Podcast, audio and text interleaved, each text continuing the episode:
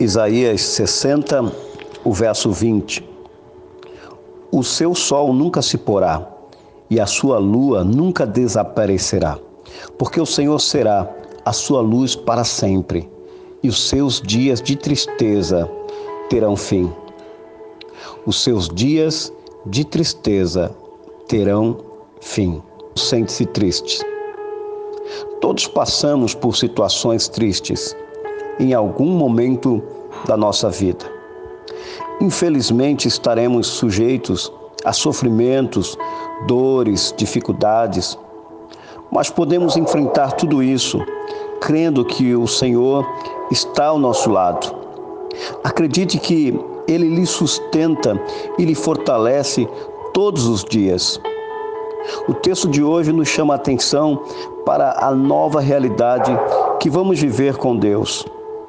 Quando isso tudo passar, você já não ficará triste com problemas no trabalho ou pela falta dele, nem sofrerá por dificuldades na família, com doenças ou pela perda de algum ente querido.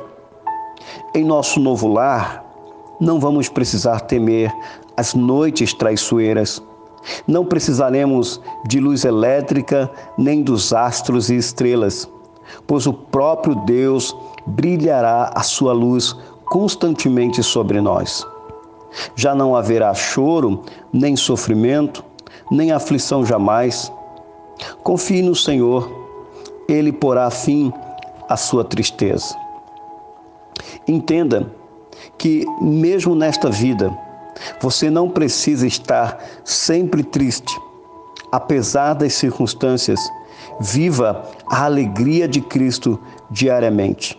A alegria do Senhor é a nossa força. Ore e agradeça a Deus pela esperança futura. Nada se compara ao que o Senhor tem preparado para aqueles que o amam. Leia a palavra do Senhor, preencha sua mente com pensamentos nas coisas do alto. E creia que todo o seu sofrimento um dia terá fim. Pense nisso. Eu quero orar por você e com você nesta hora. Senhor Deus e Pai Todo-Poderoso, nós te louvamos, te exaltamos, bendizemos o teu santo nome.